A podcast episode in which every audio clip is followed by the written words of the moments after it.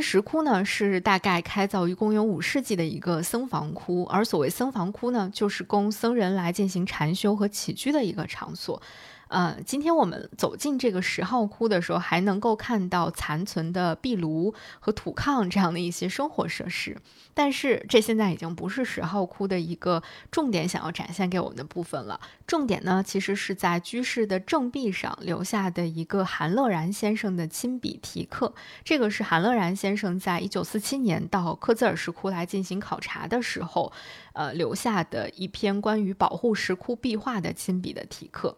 不过，在介绍韩乐然先生的故事之前呢，我们可以稍稍的来看一下这个僧房窟当中还残存下来的一个石床，就是一个现在我们看起来有点像石台阶的地方，这其实就是过去的石床。这是一个预留下来的石床。所谓预留呢，就是说在开凿这个石窟的时候，他们是把这个石床凿出来的，而不是说在这个洞窟啊修好了之后再专门拿一块石头搭建出来的石床。那现在我们看到这个石床的大部分已经被，呃，就是损坏了，啊，比较完整的这个床体其实是在上世纪的七十年代重新进行修复的。那除此之外呢，在这个窟里面，我们还可以大致的去看到当时在这里的这个修行的僧人们，他们的生活是非常的艰苦，也非常的简朴的。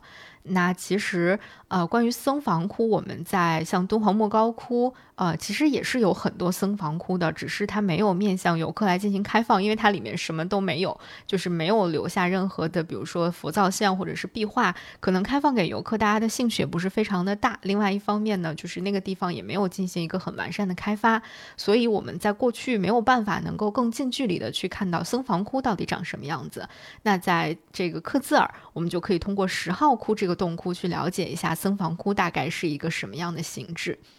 那说完了这个之后，我们就来看看韩乐然先生了。韩乐然是谁？我觉得可能很多人在来到这里之前，甚至都不知道韩乐然的名字。那我第一次听到韩乐然先生的名字，其实是在几个月之前。当时呢，秋瓷壁画有在北京有一个小小的展览。那在当时。我去看那个展览的时候，才了解到，原来曾经有一位名叫韩乐然的先生。在克孜尔进行过很长时间的考察，也进行过这个秋瓷壁画的临摹的工作。那是我第一次接触韩乐然这个名字。那这次我来到这儿之后呢，在石窟里面，因为韩乐然先生留下的这个题记嘛，那在这里还专门的展示出了韩乐然先生临摹的一些壁画作品，包括韩乐然先生工作生活的一些照片。这样就让我们对韩乐然这个人有了更立体、更深入的一些了解。那在这里呢，我们也简单的介绍绍一下韩乐然先生。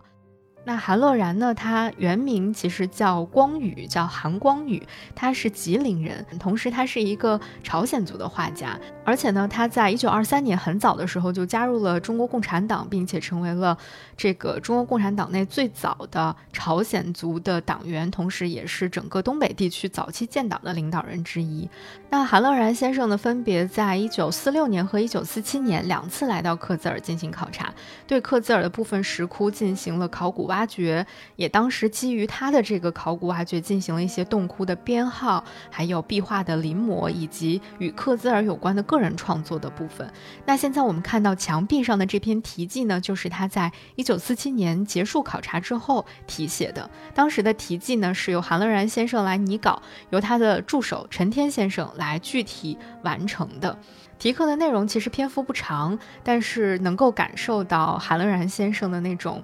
嗯，心情吧，那种很复杂的心情。他是这样写的：他说，于读得勒库克著之新疆文化宝库及因斯坦因著之西域考古记，知新疆蕴藏古代艺术品甚富，遂有入心之念，故于一九四六年六月五日，只身来此，观其壁画琳琅满目，并均有高尚艺术价值，为我国各地洞庙所不及。可惜大部墙皮被外国考古队拨走，实为文化上一大损失。于在此士林油画束缚，留居十四天，即进关做充分准备。历年四月十九日，携赵宝林、陈天、樊国强、孙必栋二次来此，首先编号，记正负号七十五座，而后分别临摹、研究、记录、摄影、挖掘。于六月十九号暂告段落。为使古代文化发扬光大，敬惜参观诸君特别爱护保管。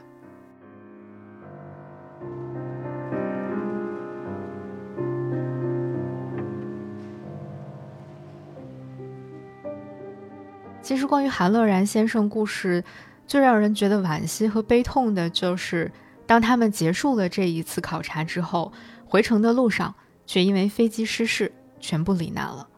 韩乐然先生最终没有能够把他们的完整的考察成果留在这个世界上。嗯，那今天站在这个第十号洞窟当中，看到韩乐然先生留下的这个题记，看到他在这里工作的一些照片，他临摹的一些作品，嗯，真的还是非常感慨的。嗯，另外就是在这里我有了一个新的发现，就是我发现了一张。韩乐然先生当年在法国留学时候的照片，这张照片让我觉得看到了很多似曾相识的感觉。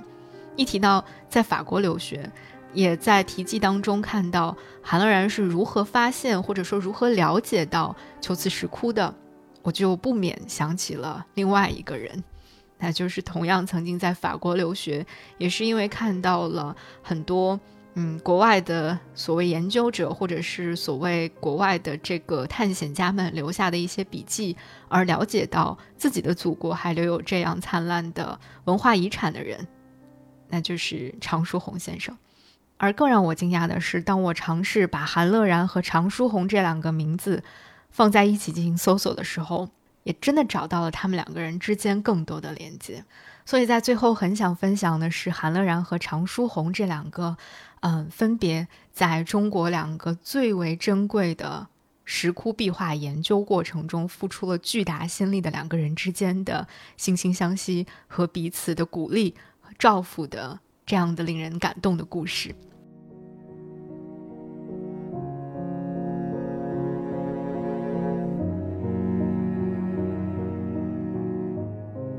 我最早看到常书鸿对于韩乐然的一个描述或者对他的评价是这样说的：常书鸿写，他对千佛洞的工作提出了很好的意见，我们相互期许着，要在荒漠之中开拓出中国艺术复兴的园地。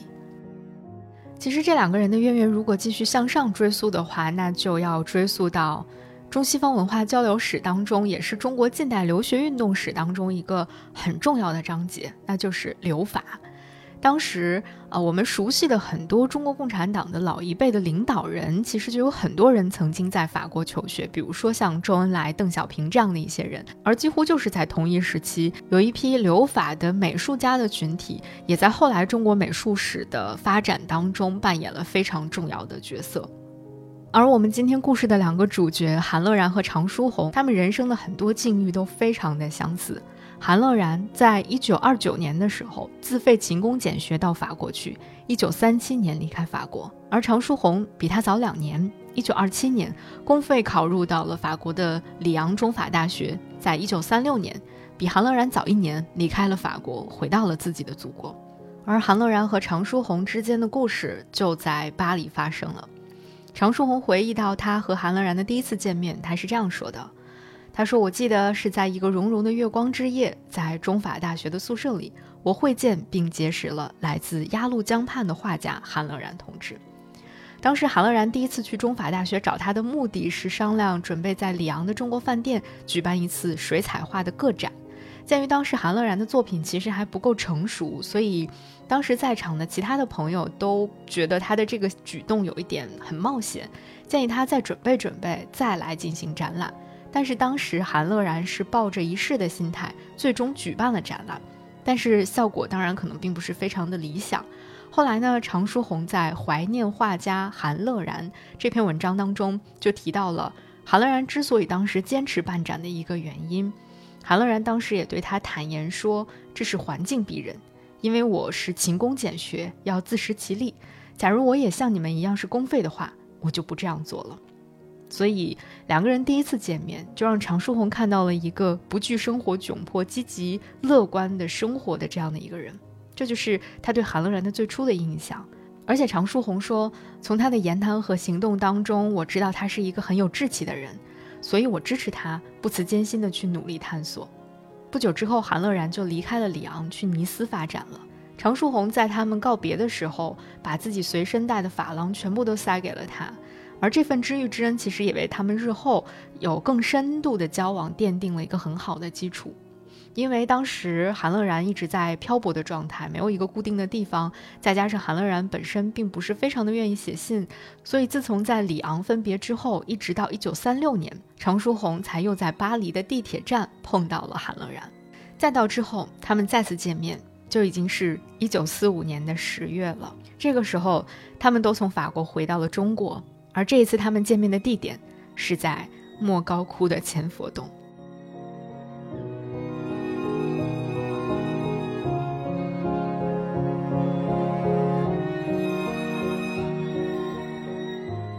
我猜想，我个人猜想，在那个时候，他们见到彼此的时候，不必再多说什么了，因为他们心中似乎都有着一个共同的理想。嗯，据常书鸿后来回忆说，呃，当时他们彼此拿出了自己的画来互相品评、互相鼓励，而且常书鸿非常感叹说，当他看到呃韩乐然的画的时候，每一幅都充满了光和色的明快，毫无呆滞生涩之感。他那种纯熟洗练的水彩画的技法已经达到了炉火纯青的程度。韩乐然也在他自己的一篇文章，呃，叫做《走向成功之路：为常书鸿先生画展而作》那篇文章当中，评价常书鸿和他的作品。他写道：“我所认识的常先生是如此静穆和谐而能艰苦奋斗的战士，奋斗了二十年才产生了这些作品，因而我们可以说，画如其人，再现于画面。”在巴黎国立美专研究的中国同学中，常先生是最出色的一位艺术战士。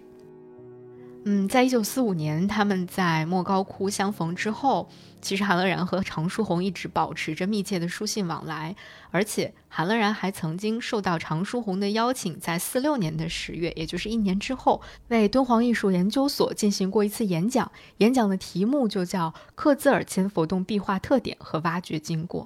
他们就这样，一个在莫高窟，一个在克孜尔，互相期许着要在荒漠之中开拓出中国艺术复兴的原地。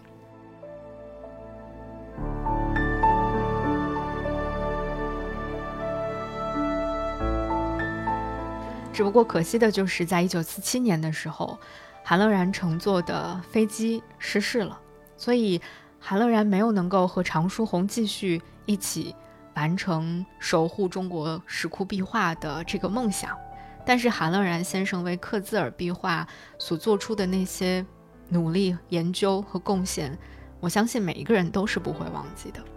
后来我还在网上看到了常书鸿画的一幅油画作品，名字就叫《韩乐然像》，创作的时间也恰好就是在韩乐然离开这个世界的一九四七年。有人说这就是常书鸿为了纪念自己的挚友而创作的，但是没有确凿的证据来证明。但无论怎样，我觉得常书鸿和韩乐然之间的这段相互期许着在荒漠之中努力开拓出中国艺术复兴原地的友谊，真的让人非常非常的动容。当我在了解完了这段故事之后，我再站在这个第十号洞窟里面，看着韩乐然先生留下的这段题记，看着韩乐然先生的照片，他临摹的壁画，以及听到在十号洞窟当中用非常非常不熟练的、非常稚嫩的汉语在进行讲解的这个维族的小妹妹，在讲韩乐然的故事的时候，我突然就特别特别的感动。韩乐然简上写在本子上的，然后有他的学生成天就是为了纪念，他就刻在了墙上。那最后一句话呢，就是敬习参观驻军特别爱护武官韩乐然，六月十号。那我们后面呢